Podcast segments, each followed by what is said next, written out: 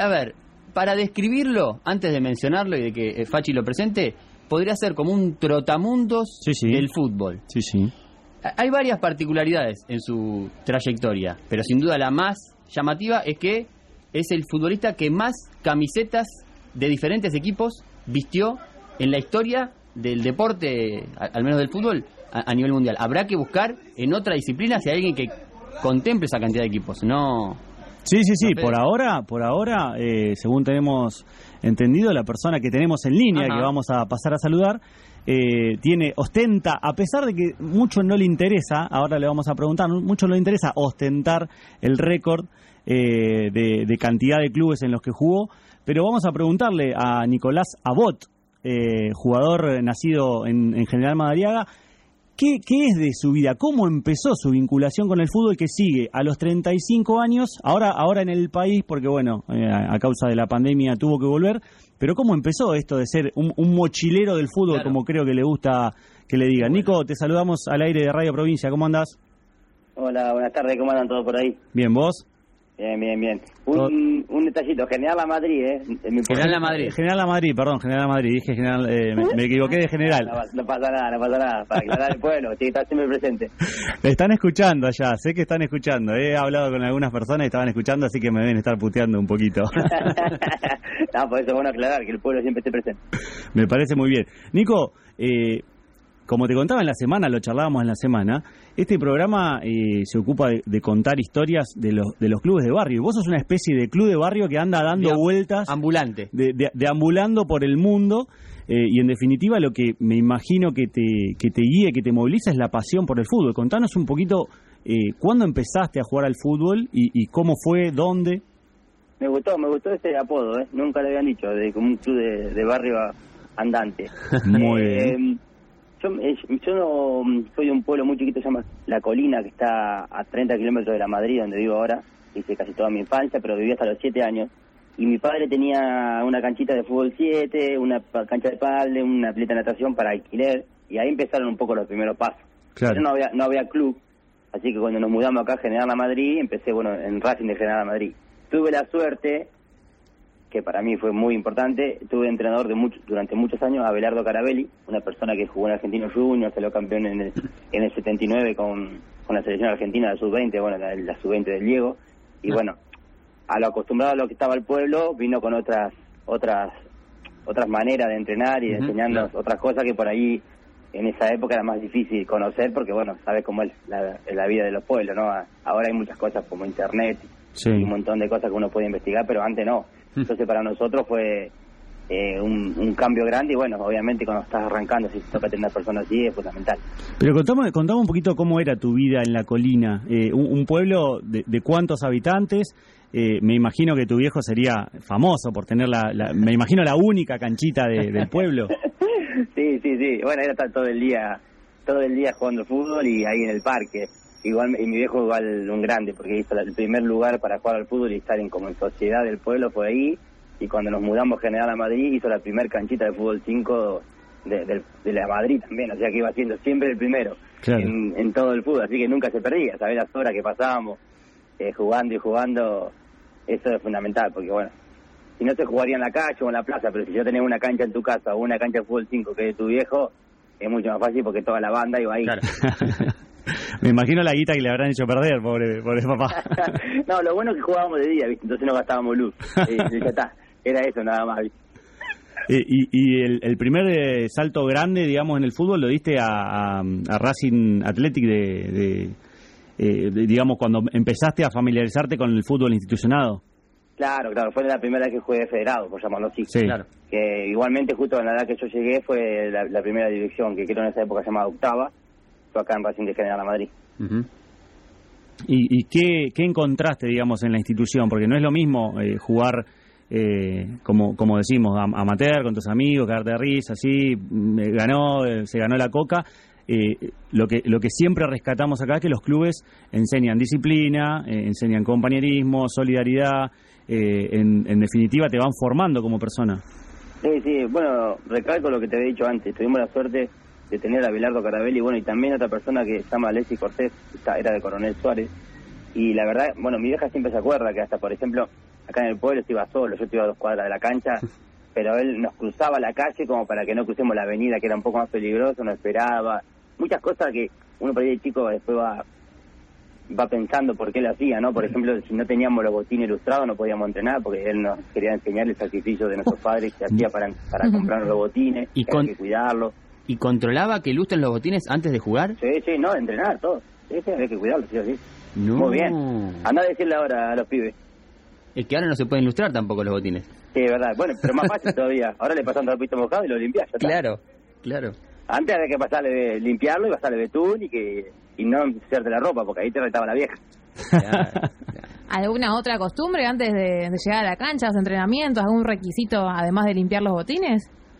No, esa persona es al día de hoy que hablas y, y siempre el respeto de, de usted. Nosotros éramos Mirá. nene de 8 años y él era usted, éramos Uh. eh, tremendo. Igual el día de hoy, hace unos par de días le escribí un par de mensajes de audio, escribí, no le envié, perdón, y él siempre usted, usted, Claro. vamos a decir así, Bueno. un respeto tremendo, que yo eh, justo estaba hablando con mi primo y decía, sería lindo ir a verlo y charlar, porque bueno, a mí me gustaría seguir Claro. trabajando en esto de, de academia de fútbol o de escuelitas de fútbol y lo que él transmitía, viste, hay cosas que no se aprenden en un libro. Entonces, que vivencias de todo y charlar, viste, porque yo le decía, qué lindo como él no perdió nunca la esencia de, Claro. de su manera de, de enseñar. Me hace acordar a las conferencias de, de Bielsa, de Marcelo Bielsa, incluso las charlas que tiene con los jugadores después, que los trata siempre de usted. Sí, tremendo, tremendo. Pero bueno, vos sabés que lo difícil en el fútbol para mí muchas veces es el respeto con el entrenador, porque el entrenador, si es muy serio, como que no tiene ese Feeling. contacto con el, claro, no tenés el feeling con el jugador. Claro. Pero a veces al jugador le da un poquito y se pasan. Entonces, viste, es lo más difícil de, de, de crear el respeto, pero con la confianza de que si vos tenés un problema, hablarlo, o si vos querés dar una indicación y convencerlo de- del estilo de juego que vos querés, que te respeten, viste. Eso es muy difícil de lograr. Y de, y de Racing de, de, de la Madrid, ¿a dónde fue que, que continuaste? Y a los 15 años me fui a, ot- a otra ciudad que es un poco más grande, que está cerca de acá, llama Coronel Suárez, que tenía un primo en un equipo ahí, bueno, se dio la oportunidad y bueno, para mí era importante porque ahí a una, a una liga más importante y ya empezar a jugar en primera con gente de grande, yo tenía 15 años, entonces el roster ya empieza a ser otro. A, a- a los 15 años debutaste en primera división de una, de una liga, digamos. Claro, sí, sí, sí. sí. Que bueno, los niveles son otros, pero siempre Claro. juegas con, con gente de 35, de 40, de 30, que a esta edad. Yo soy un palo vestido ahora, imagínate lo que era a los 15. Nico, ¿jugaste siempre en el mismo puesto? ¿Fuiste variando? ¿Cómo fue eso? Siempre jugué de delantero. Antes igualmente, viste que se, se utilizaba mucho con tres puntas como se utiliza ahora. Extremo. Se Claro. jugaba mu- mucho de siete en esa época, por llamarlo así, porque esa época era así, siete, nueve y once. Exacto. Yo era el siete. Pero bueno, ahora después con el sí, con el correr del tiempo que se empezó a jugar con dos puntas y eso, a mí me gusta estar rondando en el área. Así que ahí, pescando, pescando siempre. ¿Y cómo fue tu relación con, con tu viejo respecto al fútbol? Porque viste que a veces pasa de esto de, la proyección en el hijo, de lo que el padre quiso hacer. No sé si tu viejo llegó a ser profesional, pero eh, eh, ¿sentiste un- una presión, ahí un- una, una necesidad de, de hacerlo o simplemente lo hiciste por, por decisión propia y tenías el objetivo claro de ser futbolista profesional? No, él como todo, como yo creo que todos los padres quieren que hagamos un deporte, porque el deporte no es solamente jugar, te enseña un montón de cosas, de compartir, de, de respeto, de estar, estar presente, de no ser individualista. Eh, él siempre quiso jugar y jugaba, él también era delantero, era goleador. Y presión nunca, jamás. Lo que sí me, yo a veces sentía que yo estaba haciendo lo que él no pudo hacer por su época de vida y a mí me gustaba porque era, digamos, él se reflejaba en mí en muchas cosas, yo sentía eso, tal vez, ¿entendés? Sí, sí. y para mí era lindo porque yo lo que estoy haciendo que él se vea como or- orgulloso entender él no porque sea menos Ujú. más que mi hermano ni, ni mi hermano ni mucho menos simplemente por lograr eso de poder jugar eh, que bueno lamentablemente no es tan fácil simplemente capaz que no sé el 5% Mm. de los jugadores pueden vivir del fútbol y es la realidad es triste pero es así Sí, sí. Ve- veo que lo has imaginado, o sea que no lo has hablado. Nunca nunca se dio esta charla de qué, qué, qué lindo que haya llegado. Eh, porque mi viejo siempre me lo demuestra de diferente manera. Hay cosas que a veces no es necesario con los viejos hablar. en el apoyo, bueno, por ejemplo, cuando jugaba en este equipo de Coronel Suárez, que está a 60 kilómetros por tierra, mi viejo hasta conseguía una moto prestada porque no teníamos nada en que ir y, y en invierno me llevaba, teníamos que hacer 30 kilómetros, bajar y correr porque teníamos los dedos, los pies, las manos congeladas y, y seguir. Y a veces no es necesario hablar, ¿entendés? Ahí te, te vas dando cuenta de- del apoyo y, y de la contención. ¿Y, y cómo, cómo vivieron internamente en la familia el salto a tu primer club profesional, que tengo entendido fue Olimpo de Bahía Blanca. Sí, como yo te digo, ella siempre con mucha confianza, digamos, y respetando mi decisión y apoyándome. Eh, obviamente siempre con la ilusión de que cada cada hijo haga lo que le hace feliz. Y bueno, a mí, para mí fue siempre el fútbol. Sí, Cuando llegaste a Olimpo, primera vez como profesional, este, ¿qué, qué expectativas tenías de- de- del fútbol profesional en sí? Y yo quería quería lograr debutar en primera y afianzarme porque el fútbol argentino es tremendo. Digamos, en ese sentido es hermoso. Pero bueno, después con el paso del tiempo te vas dando cuenta que no es solamente el deporte, que lamentablemente es un negocio muy grande y a veces si no entras en la rueda, cuesta más. ¿Y, y en qué momento empezó a ser eh, el, eh, el, ir, el ir conociendo otros clubes y otras culturas? ¿En qué momento empezó a ser un objetivo? Digamos, ¿hubo, hubo un quiebre en el que vos dijiste, bueno, a partir de ahora quiero disfrutar, quiero conocer el mundo, distintos países, distintas culturas, distintos equipos, o se, se fue dando solo? No, no, nunca fue ni un plan ni nada, se fue dando. Yo soy una persona que vive mucho el presente y bueno, obviamente que si vos me decís hoy en día, che, Nico, tengo para ir, no sé, a Australia, el equipo que ya jugué, o, no sé, vamos a Filipinas. Yo, por, más que me pague más en Australia, me voy a ir a Filipinas porque no conozco. Claro. a, a esta altura hay diferentes.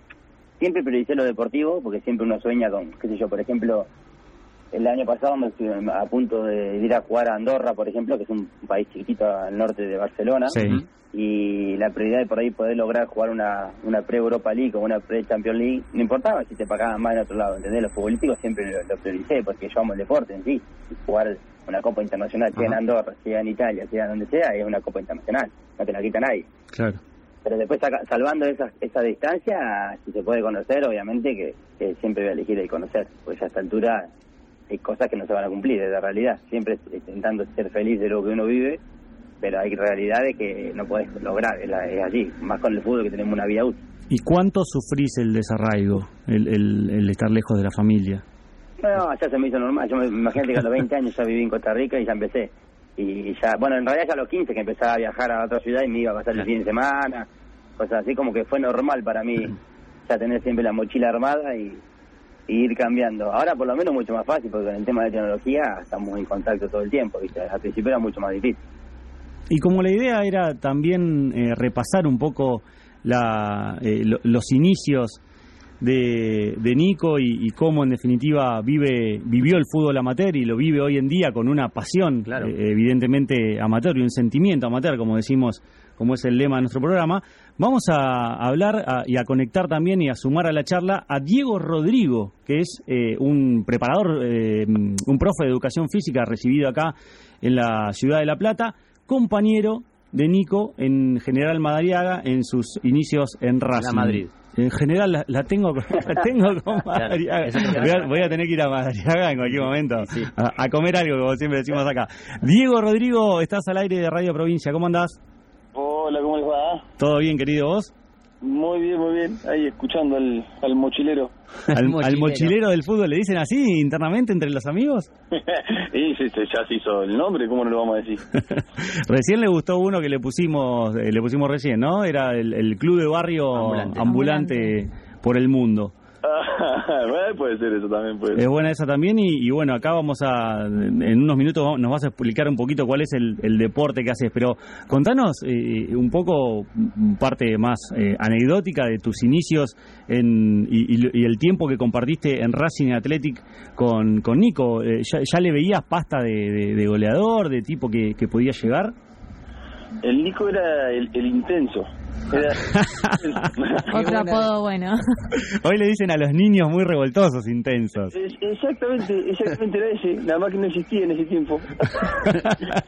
No cambié igual, no cambié todavía. Hiperactivo. Y no cambió nada. No, y ahora lo, lo, lo maximizó. eh. Eh, no, pero era el, el Nico era ese, era el, era el del delantero de picante, que sabía que estaba siempre jodiéndote, que no te podía descuidar una porque si te me, te, te me la clava. Y bueno, ahí estaba el Nico, dando En- vuelta. en- entonces han, han competido, vos eras defensor, arquero, ¿cuál era tu puesto? Claro, mirá, te cuento, yo empecé a jugar al fútbol por el Nico, porque me llevó, me dice, vení, vamos a jugar. Yo jugaba al básquet en ese momento. Sí. Me dice, vení, vení, vamos a probar, que yo, y empe- empecé a jugar al fútbol, yo ya era medio grandecito.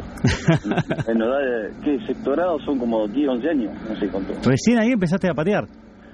A patear en un club, ¿viste? Sí. La gente iba, a la, acá estaban los CEF y esas cosas y hacías algo de, de fútbol, pero de ir a un club y de, de jugar fútbol 11, de, de estructura y esas cosas, aprendí ahí, aprendimos los dos juntos con, con Abelardo. No sé si ya han hablado de, Abelardo, nuestro DT que tuvimos, pero...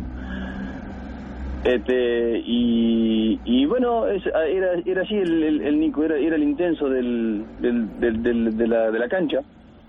Eh, ¿Le, le veías en esos momentos, Diego, como esta eh, posibilidad de convertirse en profesional y dedicarse al fútbol o nada, era simplemente jugar y compartir eso? Mira, yo no sé, eh, capaz que el, el Nico lo- seguramente lo vio de otra manera. Yo creo que en ese momento para la gente acá de nosotros del pueblo era como, como algo un, po- un poco alcanzable. Entonces Claro. como que pensar en, en más grande en ese momento, por lo menos en mi cabeza, ¿eh? Era como decir, bueno, eso eso es para otra gente, eso es para gente de Buenos Aires, o es para gente de... Sí, sí. Y, pero bueno, el loco se, se metió de lleno y, y ahí está. Y- Esa intensidad también con la, con la que lo mencionaste puede tener que ver con, con lo que fue su futuro también. ¿Qué decís vos? Y sí, ni hablar, ni hablar, ni hablar. Si ya, yo la la verdad que no me acuerdo bien las fechas, pero yo creo que antes de terminar las inferiores, Nico ya se había ido para probar suerte acá cerca de un pueblo, a una ciudad que se llama Suárez. Después ya de ahí se fue a Bahía un poco, no sé si a estudiar o qué, y enganchó, enganchó en jugar fútbol en, Bahía y ahí medio que arrancó. Y Nico, contanos un poquito cómo era eh, convivir con Diego en la cancha. Primero, cómo lo convenciste para, Claro. para ir a jugar a, al a club, patearla. para ir a Racing, eh, y después cómo era convivir eh, adentro y afuera de la cancha con él. No, yo, yo también jugaba al básquet, pero después siempre jugaba al básquet los sábados al fútbol y los domingos al básquet o algo así. Yo podía hacer las dos cosas y en un momento me cambiaron. Y era sábado fútbol y sábado básquet. Y ahí cagué, tuve que elegir. Y ahí lo empecé a convencer. Porque el Diego, o sea, eh, lo tenés, que, lo tenés que tener en tu equipo. Te corre hasta el baño. Si te va al baño, te, te sigue. Otro intenso. No, y aparte, escuchá, lateral derecho o volante por derecha me mataba a centro. Lo tenía que tener en mi equipo así o así, que uno lo iba a convencer.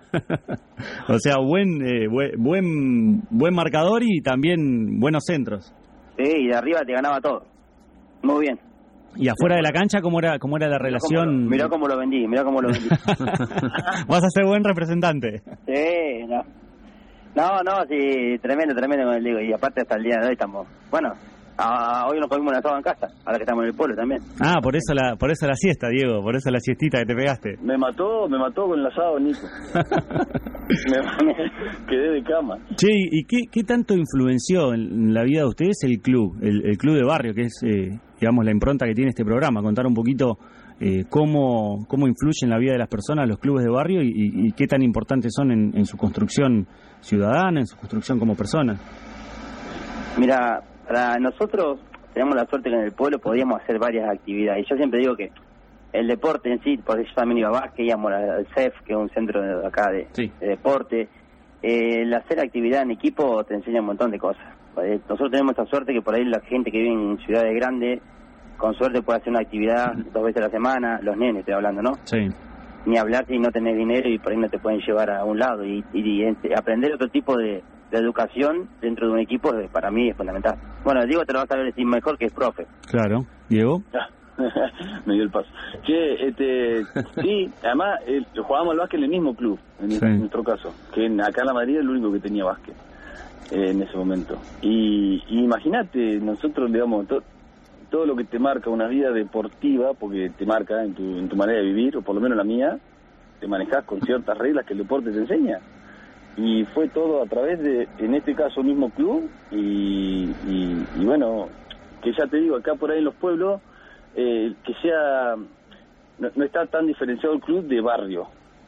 ¿sí? Si, si bien sí tenés, hay dos o tres clubes y vos decís, bueno, el que estaba, eh, antes era el que estaba atrás de la vía, que ahora ya no, pero digo, estaba como un poco más mezclado. Sí. Pero que, pero un barrio grande, digamos, porque es el pueblo, un barrio grande. Este, entonces, nada, te marca, te marca en, en todo sentido. Y a mí particularmente, eh, lo, el DT que, que estaba en ese momento, yo creo que nos dejó, nos dejó gran enseñanza para la vida, digamos, no solamente para el deporte. Y después cuando eh, sos diferente eh, de, de Nico, veo que, que está trotando por el mundo, vos viniste acá a La Plata, te afincaste, te recibiste y te quedaste acá, ¿no? Vos estás viviendo en la ciudad. Sí, bueno, ahora me vine por por, por, una, por un problemita de pandemia, me vine para el pueblo, pero este, me fui a estudiar a, a La Plata y sí, me aquerencié ahí. Eh, me puse a trabajar en un colegio, no de profe de educación física, pero sí en otra función en un colegio y, y me quedé por esos lados. Eh, el Nico salió, agarró, agarró Claro. salió para el mundo. ¿Qué- ¿Qué, lugar de los que tuvo Nicolás te resulta más sorprendente, Diego? Oh, de, y de los que me acuerdo, te digo. sí. eh, nada, cuando fue a, a Tailandia, creo que estuvo. Eh, nada, yo porque me, me intento imaginarme una cultura así, que ya si te vas, digamos, ya por decirlo, te vas para Europa y somos más o menos parecidos en, en ciertas cosas, pero ya somos distintos. Pero te vas a Tailandia y es el día y la noche. y el loco, no sé si habrá entendido algo tailandés. a ver, Nico, Una contanos. Buena pregunta la de los idiomas.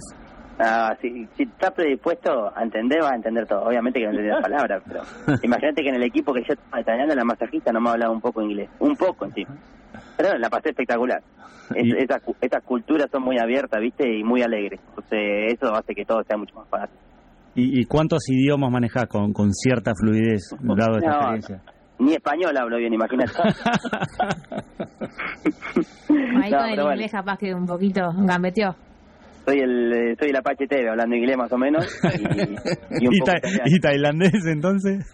No, el tailandés, buenos días, buenas tardes, una cosa así, listo. No, porque intentaba hablar inglés, ¿viste? Porque... Pero después decía yo, ¿para qué intento hablar inglés si no entienden? Hasta prefería hablar en español, Claro. porque era lo mismo, ¿viste? ¿Y a vos qué? Yo Ah. me complicaba pensar la cosa en inglés para decirse yo para que no lo entiendan. Después se me lo escuchaba en español. Te sacaba la bronca, por lo menos. Sí, olvidate. ¿Y y a vos qué, qué cultura te sorprendió más y, y- y cuál te atravesó de alguna manera especial? No, todo lo que es Asia. Lo que es Asia para mí me sorprendió porque, bueno, como dice Diego, acá tenemos prácticamente la cultura europea, obviamente con cosas nuestras, pero es una cosa totalmente diferente, pero que a mí me encanta porque, bueno, yo siempre creo igual que el clima modifica muchas cosas, porque, bueno, yo tuve la suerte de jugar en Letonia, que hacía menos 20 grados bajo cero, y la gente triste, el ambiente frío, y después en Asia, que siempre calor, la gente está alegre. Eh, Bueno. Siempre con su musculosa, con su pantalón corto, jota, y, y de acá para allá y compartir y andar al aire libre y estar afuera, ¿viste? Como que para mí es mu- muchísimo eso para el tema de, de la cultura. Y bueno, eh, me pasó en los países que estuve de Asia, en todos los países que estuve de Asia me pasó lo mismo. ¿Y en, en alguno te sentiste sentiste cierta identificación con la Madrid? Oh, no, en eh, España es lo más parecido que de acá porque hay muchos argentinos, pero no por los españoles en sí, aunque tenemos muchas cosas que compartimos en común. eh, el estar en un lugar de otro de otro país pero estando con argentinos hace que por ahí te sientas como en tu casa. Y, y si tuvieras que elegir un club como para cerrar tu carrera, para hacer una especie de despedida, ¿a dónde, qué elegirías del mundo, de los que te tocó? Si fuera Tailandia, pero un equipo que esté en una isla, no me enojaría. ¿eh? la, pla- playa, el sol, Claro. la tabla, tendrías que tabla. elegir una cultura porque acá vos sí te preguntó por un club, pero ¿qué cultura elegirías para quedarte?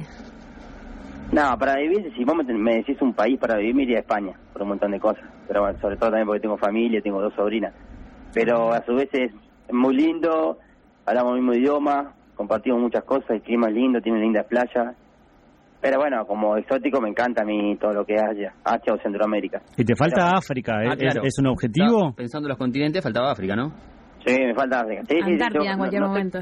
no sé cómo voy a hacer, pero bueno, de última iré seis meses, no sé. Com- Bueno. Compraré dos juegos de camisetas, se los pondré a alguno ahí, lo alquilaré. y, y, y hago un video. Un préstamo a Mozambique tenemos que conseguir entonces. Nada, cualquier lado, cualquier lado. eh, pero bueno, viste, es difícil el contacto porque es un lugar raro. Sacando, por ejemplo, Sudáfrica tiene muy buen nivel en primera división y pagan muy buen dinero, pero piden jugadores de experiencia, Claro. digamos. Sí, Llamarlo así. eh, leía en alguna nota que no no te no te genera demasiado esto de- del récord que estás peleando ahí palmo a palmo con el loco Abreu. Loco Abreu. Eh, ¿es, Nah. es- es así? Primero que no tengo ni, ni el 5% de la carrera de él. y segundo que es algo lindo que te reconozcan por lo que uno hace, pero no es mi objetivo ni mucho menos. No, el objetivo mío es ser feliz y vivir de lo que amo, listo. Después hasta cuándo aguantaré, veremos. Y dónde también, no es que si no voy a cambiar de club, de club para hacer uno más y... No, es lindo el juego y está bueno porque por ahí también gracias a eso conocen un poco mi historia y, y está bueno ser reconocido en lo que uno hace, no importa si es en el fútbol, en el trabajo, en la radio, en lo que sea. Y, y el otro el otro día hablábamos con Facundo Diz, un, un goleador reconocido en el ascenso Sí. argentino, ahora Estuvo- Estuvo en Olimpo, me parece. estuvo en Estuvo en Olimpo, sí. ah, en el Boys, bueno, varios equipos, hizo mm, casi 100 goles y ahora es intendente de Navarro, de su pueblo de, de su pueblo natal.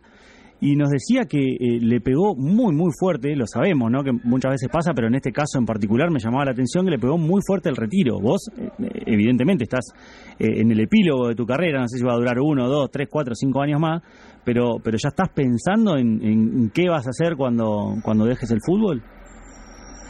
Espero que ese 1, 2, 3, 4 años más sea así, sea 4 o 5.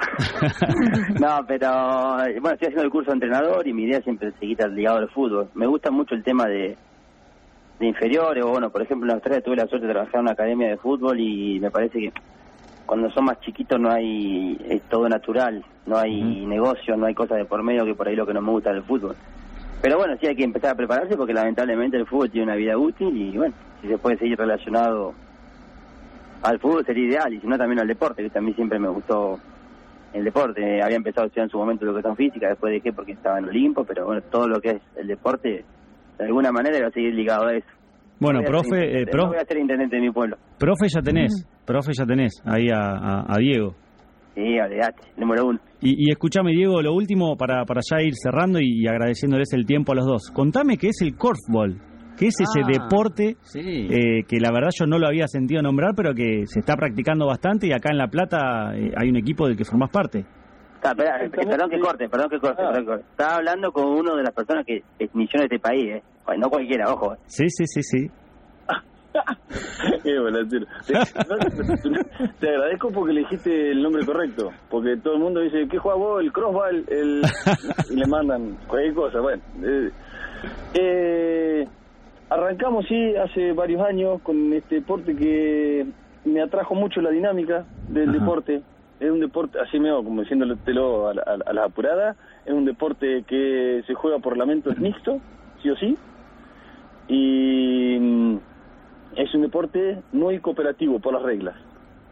¿Sí? Bien. Entonces hace que sea un deporte bastante eh, de, de- de equidad, te podría llegar a decir. Sí. Si bien sigue existiendo cierta diferencia entre el hombre y la mujer en el juego, ¿sí? Por roles o por características físicas, Claro. pero sí o sí precisás jugar con tu compañero o compañera, entonces eso está, está bueno y me llamó mucho la atención y era un deporte nuevo, entonces Es mixto con igualdad de, de- de- de jugadores y jugadoras. Eso también está bueno aclararlo. Sí, sí, son ocho, ocho jugadores que van en cancha, son cuatro mujeres y cuatro varones. Eh, tenés una zona de ataque, una zona de defensa, que a goles pares del partido tenés que cambiar el rol. Si vos estabas defendiendo, tenés que cruzar al otro campo a atacar. Dos goles más de partido y tenés que pasar a defender, y así continuamente. Es parecido parecido al básquet, tiene una, una canasta, pero con la diferencia de que no se puede, no te podés trasladar con la pelota en la mano. eh, exactamente, Te diría que es muy parecido al sextobol. Al Claro, sextobol, eso gol. iba a decir. Ujú. Y al- para los que han jugado o, o los que han jugado el sextobol, eh, tiene una pelota más grande, eh, una cesta más alta, ¿viste? Eh, bueno, esto que es mixto, pero tiene esta característica de que no te mueves con la pelota, entonces eh, juega más el que no tiene la pelota que el que la tiene. Claro. Sea, es más importante en este caso. Eh, tener una regla que se llama el defendido, que vos con una persona encima no puedes tirar, entonces sí o sí tenés que estar en movimiento para poder sacarte a esa persona encima. Tiene, digamos, es, es muy es, es muy lindo deporte, pero lo que más me llamó la atención es que era un deporte nuevo y no estaba un poco sucio, bueno, por esto mismo con- que contaba el Nico, Claro. viste que uno ve el deporte de la tele, el, el- el negocio, que está sucio, que ves arreglos, que todas estas cosas, sí, te empieza a cansar un poco, incluso desde la gente que practica el fútbol, el básquet, este deporte más institucionalizado, que nada, enseñás una cosa a los pibes y viene el padre de afuera y dice, eh, eh, viste, te invita a cualquier otra cosa, matalo, pegale, qué sé yo, viste, estas cosas que, que no te gustan, Sí. que están sucias, y en este deporte que es nuevo nadie te va a decir nada si no lo conoce. Entonces Claro. está bueno para ir echando de- de- del del verdadero valor del deporte. ¿Y, y está creciendo acá en La Plata? Contanos cómo se llama el equipo, dónde lo practican. Mira, el equipo se llama La Plata Corval Club, ¿sí? Sí. Todavía no tiene, o sea, el- es más el, el, el- sentido, porque no tiene una entidad como club, Ajá. ¿sí? Pero nosotros lo hacemos sentir un club. este, y funcionamos en el eh, Polideportivo de Los Hornos, Sí. Queda en calle ah, 66 y 153. Exacto. Exactamente. Ahí hace mucho un profe que conocíamos nos dio un espacio y empezamos a funcionar como actividad municipal. Y desde ese, mira, te digo la verdad, cuando arrancamos éramos tres, en el 2014. Tres que veníamos de arrastre de otros lugares, que se, medio que se fue diluyendo el grupo, quedamos tres. Y ahí empezamos a armar un equipito. Y ese mismo año jugamos un torneo internacional que se hizo en Varela, y vino gente de Colombia, de Brasil, y ahí se enganchó bastante gente, y medio que hasta el día de hoy vamos manejando un, hay un grupito que varía entre las 15, 20 personas, depende, viste, cada uno de sus actividades, si puede seguir o no. Claro. Este, y va, creciendo va, va de a poco porque es muy difícil lo de generar la estructura, pero va, va de a poco, ¿viste? También tiene muchos vértices, porque es la parte del arbitraje, la parte de aprender, la parte Claro. del RT, la parte... Y ahora es todo como si fuera uno solo. Bueno, cuando cuando vuelvas a La Plata, nos vamos a, te vas a venir a sentar acá a, a Radio Provincia a contarnos un poquito y a ver si, si podemos ayudar en este caso de la difusión. Gracias, Diego, querido, un abrazo grande. Muchas gracias a ustedes. Nico, Bueno, gente, muchas gracias por, por el llamadito, por acordarse de, de lo que la remamos y damos la vuelta al mundo atrás de la caprichosa. Y bueno, un abrazo grande, que tengan ahí un buen fin de semana. bueno, gracias Nico y saludos para, para toda la gente de la Madrid, que disfrutes y bueno, estaremos en contacto para ver cuál es tu próximo destino. Bien. Bueno, a la orden cuando quieran, un abrazo. Adiós. Bueno, Nicolás Abot.